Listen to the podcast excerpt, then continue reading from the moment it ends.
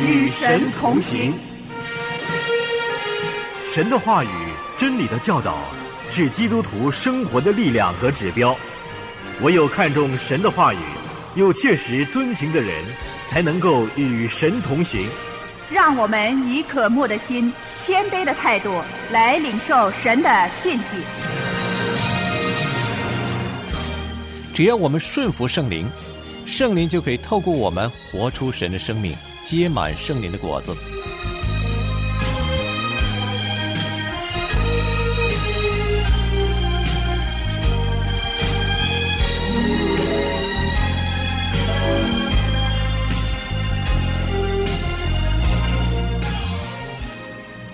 亲爱的弟兄姐妹，平安与神同行节目现在正在与您同行。当您为别人祷告的时候，您其实是在投资自己的生命。您恒久的为家人和朋友所做的祷告，有改变他们生命的能力。可是，您知道祷告些什么，又该怎样祷告吗？您能做一个改变生命的祷告吗？在今天的节目中，孙大中老师要和我们一起来分享一个大有能力的祷告秘诀。透过使徒保罗为初期教会信徒所做的祷告，让我们一起来学习。这祷告记载在哥罗西书一章里面，可以成为我们每天祷告的典范，是十分有效的祷告。现在就让我们一起来收听。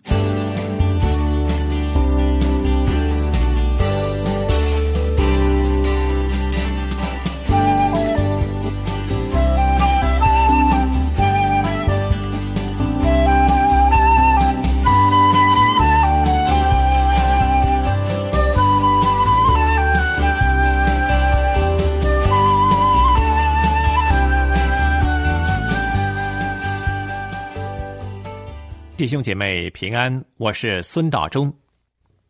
今天我们要思想的题目是改变生命的祷告。我们一起来看《哥罗西书》第一章九节到第十四节的记载。请弟兄姊妹先预备好纸跟笔，把待会儿我要分享的重点记录下来，可以作为日后的参考和温习。要是弟兄姊妹依着保罗所提的原则要点来祷告。相信你不但会发现你的祷告生活不一样了，你会发现神在你生命中的作为，你更会发现你所亲爱的人他们也有了改变，因为你为他们不住的祷告。这是保罗为哥罗西的弟兄姊妹所做的祷告。我真的盼望有人能够为我做这样的祷告，而我呢也能付出自己的时间为其他的弟兄姊妹这样祷告。也能为每一位家庭成员祷告，以至于我们每一个人都获得生命的更新和改变。如果我们仔细留意保罗在这篇祷告里所祈求的事项，相信我们就会对哥罗西书第一章九到十四节有重新的认识。我们也会对神说：“神啊，这就是我希望别人为我这么代求的。”我在这里也鼓励做父母的。要为你的儿女们祷告，不管你是单亲的父母亲，又或者是有配偶在的父母亲，你都可以为成长中的子女们做这样的祷告，也可以求神兴起某些人愿意为你附上这样的祷告。好，现在我们就一块来看《哥罗西书》第一章九节到十四节。保罗在这里说：“因此，我们自从听见的日子。”也就为你们不住的祷告祈求，愿你们在一切属灵的智慧悟性上满心知道神的旨意，好叫你们行事为人对得起主，凡事蒙他喜悦，在一切善事上结果子，渐渐的多知道神，照他荣耀的全能，得以在各样的力上加力，好叫你们凡事欢欢喜喜的忍耐宽容，又感谢父。叫我们能与众圣徒在光明中同得基业，他救了我们脱离黑暗的权势，把我们迁到他爱子的国里。我们在爱子里得蒙救赎，罪过得以赦免。好，哥罗西书第一章九到十四节，我们就读到这儿。读过这段经文之后，也许弟兄姊妹会感到非常惊讶，会问说：“有人会为我这样祷告吗？”首先，我要再一次提醒，就是我们在地上能够对人产生最大的影响力，或者说带来最大能力的事，就是为那个人祷告，为那个人屈膝在父神面前为他代求，因为透过祷告，我们可以接触世界上的任何一个人，不论他身在何处。也不论他的情况怎么样，祷告实在是无远弗届。事实上，有能力的不是祷告本身，而是神所彰显的能力，或者说就是祷告的结果，让神的能力在那位我们为他代祷的人身上彰显出来。让我们再来问自己：我们有没有什么人是我们恒切的、不断的为他每天献上特别的祷告？在神面前不断的纪念他们的呢？有没有这样的人呢？我们有没有为着某些人特别的情况和需要，每天不断的祷告呢？我们是否有恒切祷告的习惯呢？你相信神能够使用你的祷告去改变某些人的生命吗？你相信祷告能够带来这样的果效吗？当你祷告的时候，你是否只是说：“神啊，求你赐福这样？”求你赐福那样呢。今天我所要指出和强调的，就是怎么样的祷告是伟大的、合神心意的。伟大的祷告不在乎是否有伟大的言辞用语，或者是修饰语，或者是属灵的词句，甚至是我们是不是能够美化这个祷告。圣经里从来没有提到什么美丽的祷告，或者强调祷告要长。或者强调祷告要短，圣经里记载了长的祷告，也记载了很短的祷告。但是弟兄姊妹，祷告不在乎长或短，乃是要懂得怎么样去做一个伟大的祷告。意思就是说，怎么样祷告，让神的能力从天上彰显出来，达到那个我们为他代祷的那人身上。我再说一遍。所谓伟大的祷告，不在于言辞和表达是否美丽、是否属灵、是否动听，而在于我们怎么样让神的能力彰显，达到我们所带祷的那个对象身上。保罗在祷告文一开始的时候，他先给了我们一个劝勉。哥罗西书第一章第九节，保罗说：“因此，我们自从听见的日子。”也就为你们不住的祷告祈求，愿你们在一切属灵的智慧悟性上满心知道神的旨意。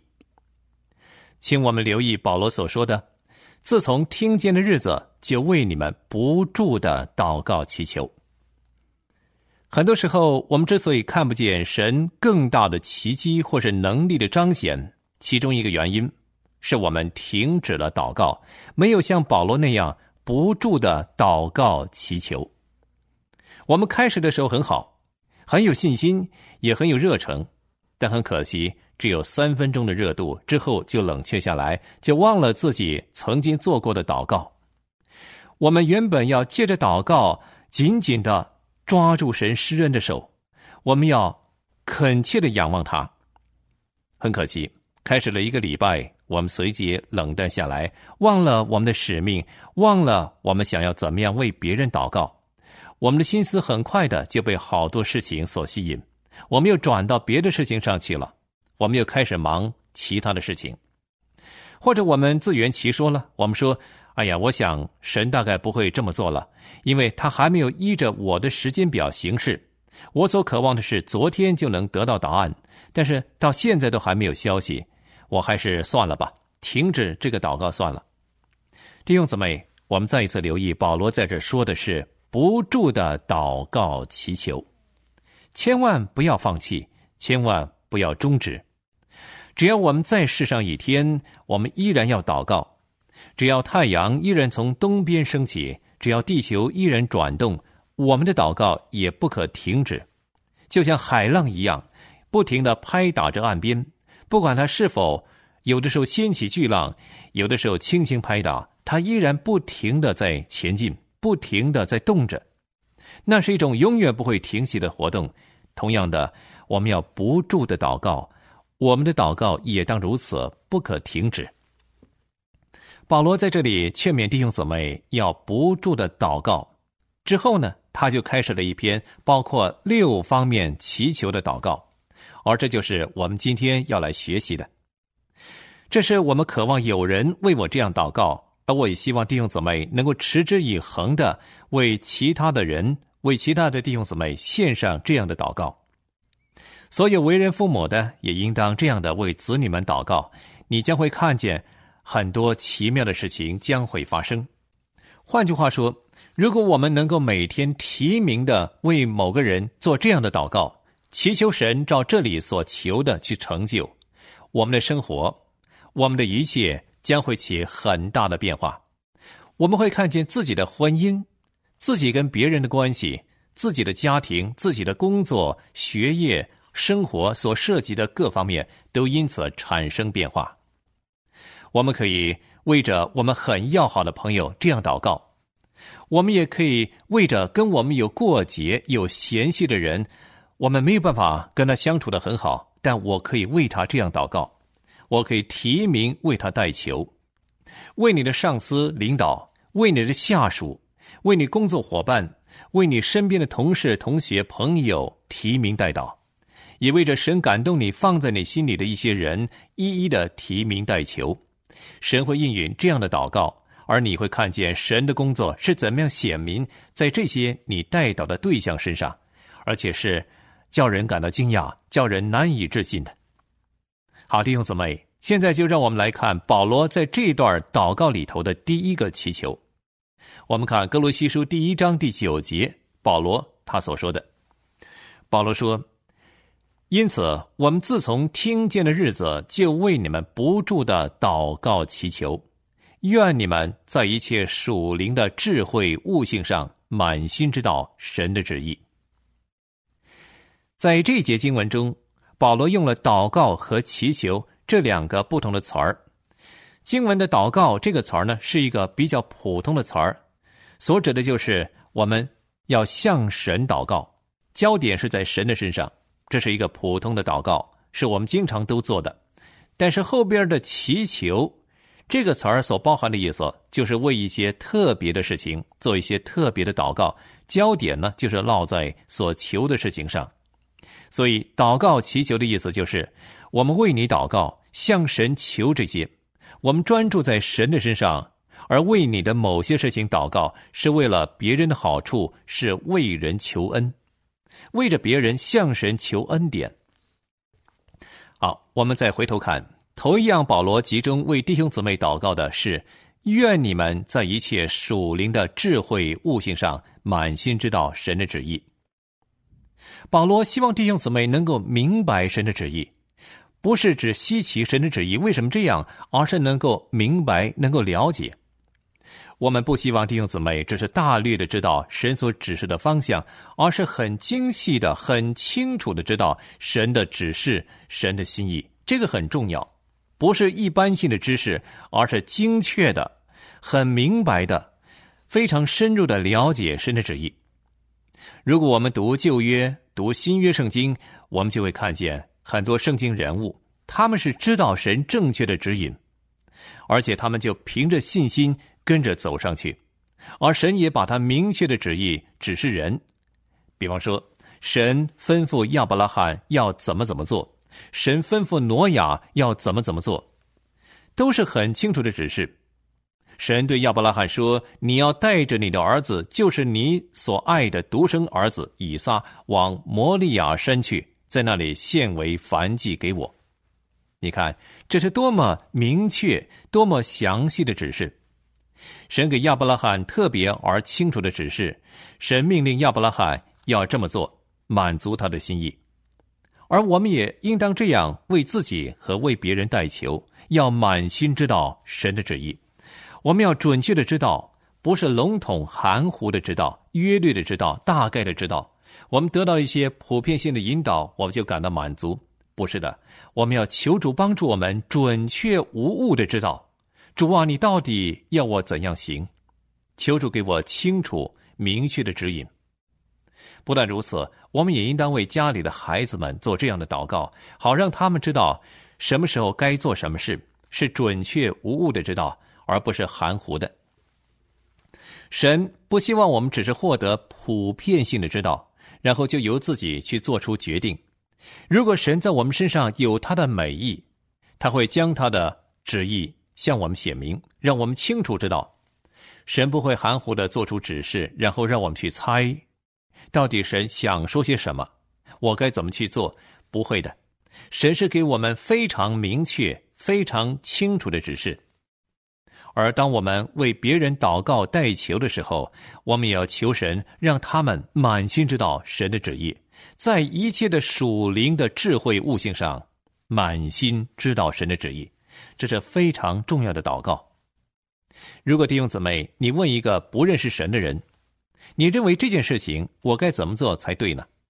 因为他不认识神，他不明白神的心意，很自然的他会给你世俗的建议、世俗的智慧。这些呢，往往是跟神的心意相反。如果你问一个在基督里为婴孩、属肉体的基督徒，不是很追求的基督徒，他体贴肉体。他不是走在神的旨意中。如果你问他，我该怎么去做这件事才好呢？他所给你的意见，往往跟世俗人的意见没有太大的分别，因为他也是基于世俗的想法来给你意见。这是因为他习惯生活在这个堕落的世界中，而世界是由魔鬼撒旦掌权的。撒旦是这世界的王，暂时非法掌权，他在管辖着一切。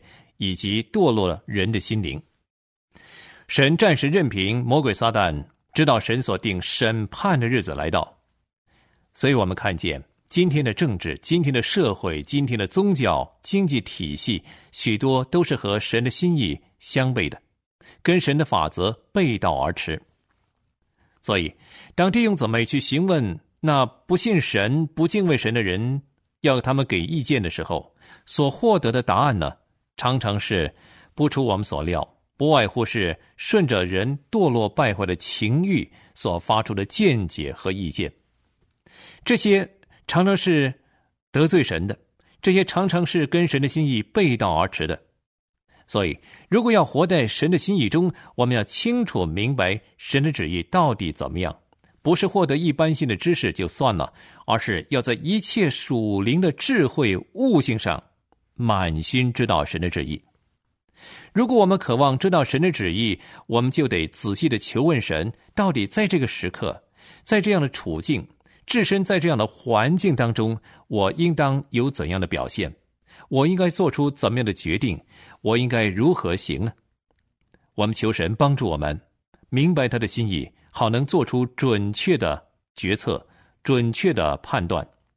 我们求主帮助我们更多的知道他。我们要昼夜思想神的话语，要在主耶稣基督的恩典和知识上不断的长进。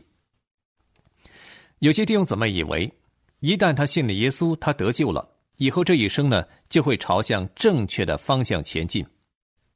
弟兄姊妹，这是一个错觉。要知道，要往正确的方向前进，我们单单有一颗顺服神的心还是不足够的。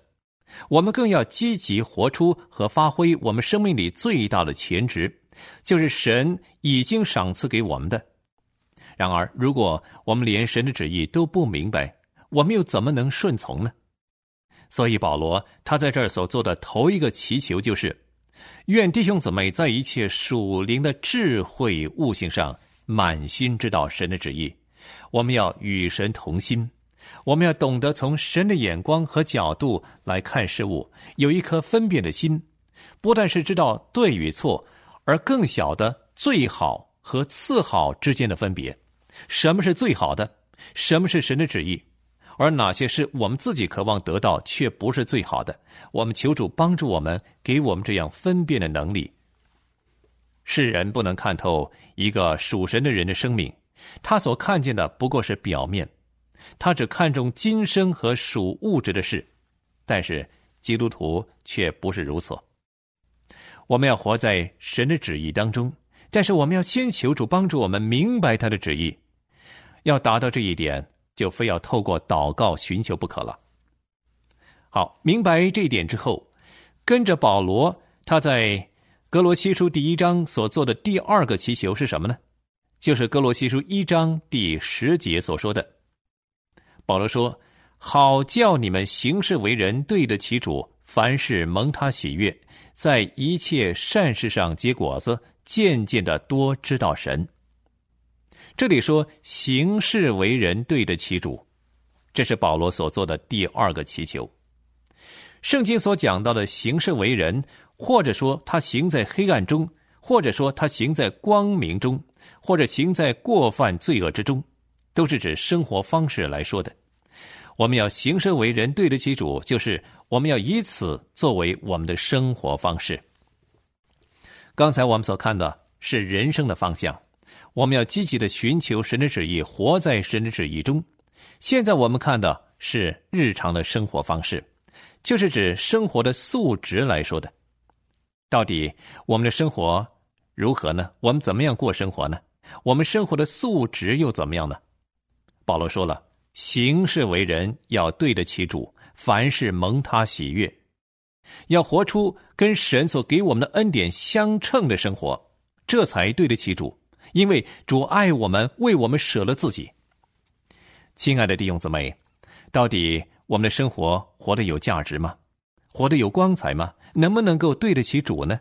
能不能够凡事蒙他喜悦呢？能不能够与神荣耀的呼召相称呢？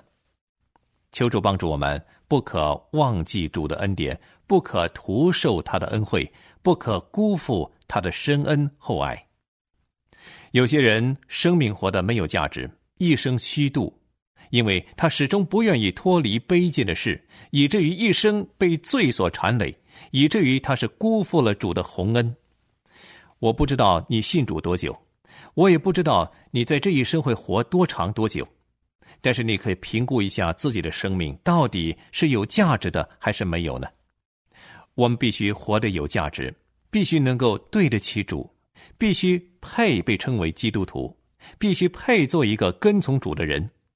我们既然称自己是基督徒，是跟从主的门徒，我这一生就应当活出跟这个名称相称的生命素质，真的能反映出主生命的荣美，真的能够顺服神，一生做神要我们做的事。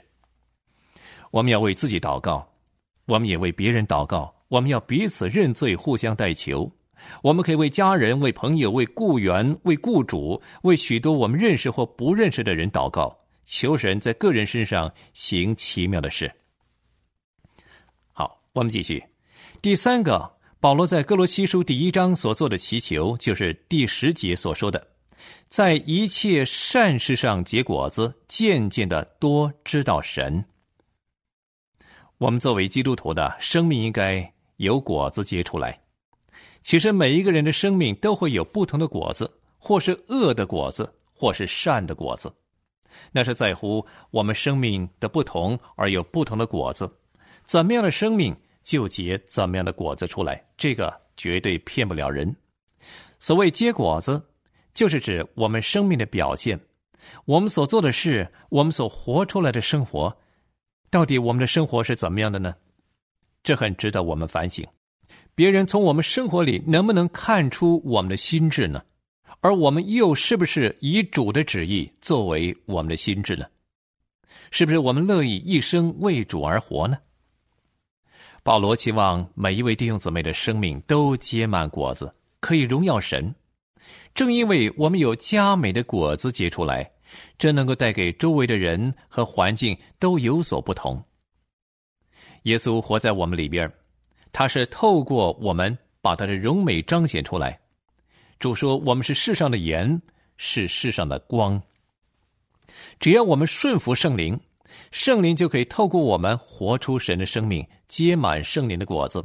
像加拉太书第五章二十二节、二十三节所说的，圣灵所结的果子就是仁爱、喜乐、和平、忍耐、恩慈、良善、信实、温柔、节制。这样的事。”没有律法禁止。如果我们让耶稣基督在我生命中做主做王，管理我的生命，我们自然会结满圣灵的果子。那很自然的是生命的流露，不是我去刻意模仿或是装出来的。这是生命的流露，是自然的表现。因为耶稣基督活在我里面，他就能够结出果子。而保罗在这里，他的祷告是，在一切善事上结果子，渐渐的多知道神。弟兄姊妹，不是我们靠自己能结果子，而是神透过我们结出果子。只有圣灵的果子才是神所悦纳的，所以我们应该祈求神，让我们在善事上多结果子，有好的行为让人看见，好叫他的名得着荣耀。而世人也就真的看出我们是神的儿女。很多时候，当我们思想到生命的问题，特别是这一生该怎么过的时候，我们很希望把自己的生命投资在有好的回报的这些事情上。让我们很诚实的问自己：我们是不是要依着现今的方式来生活？将来我所得到的回报会是好的吗？会是满意的吗？我所得的回报只是暂时的，是今生的呢，还是永恒的？是来生也有的呢？我们今天所做的投资，今生所投资的生命，能不能够延续到永恒呢？或者是当我们离开世界的时候，一切都灰飞烟灭，好像我们从来没有在地上好好生活过？要知道，今天我们所做的一切，将来都会有一个总结，都会有回报。我们是不是把生命、把时间、把精力、把金钱、才干以及所有的一切，都投资在神所喜悦、所指示的事情上，荣耀他，单单讨他的喜欢，而将来获得美好的果子呢？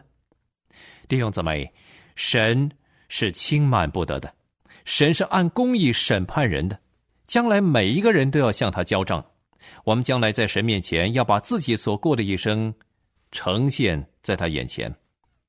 作为神的儿女，我们可以来到神的宝座前，这是因为耶稣基督的牺牲和救赎，把我们带到神那里去。最后，我们一起来看希伯来书第十章二十一节到二十四节。希伯来书十章二十一到二十四节，作者在这里说：“又有一位大祭司治理神的家，并我们心中天良的亏欠已经洒去。”身体用清水洗净了，就当存着诚心和充足的信心来到神面前，也要坚守我们所承认的指望，不致摇动，因为那应许我们的是信实的。又要彼此相顾，激发爱心，勉励行善。好，今天的讲题改变生命的祷告，第一讲我们就先讲到这儿。求主帮助我们做一个祷告的人。求主帮助我们在哥罗西书第一章当中有更多对于祷告的学习。愿神赐福保守弟兄姊妹。谢谢孙大中老师的分享。您有没有为您的家人、朋友、领袖祷告呢？但愿我们都能够恒切的祷告，用神所给我们的权柄去释放神的能力在别人的身上。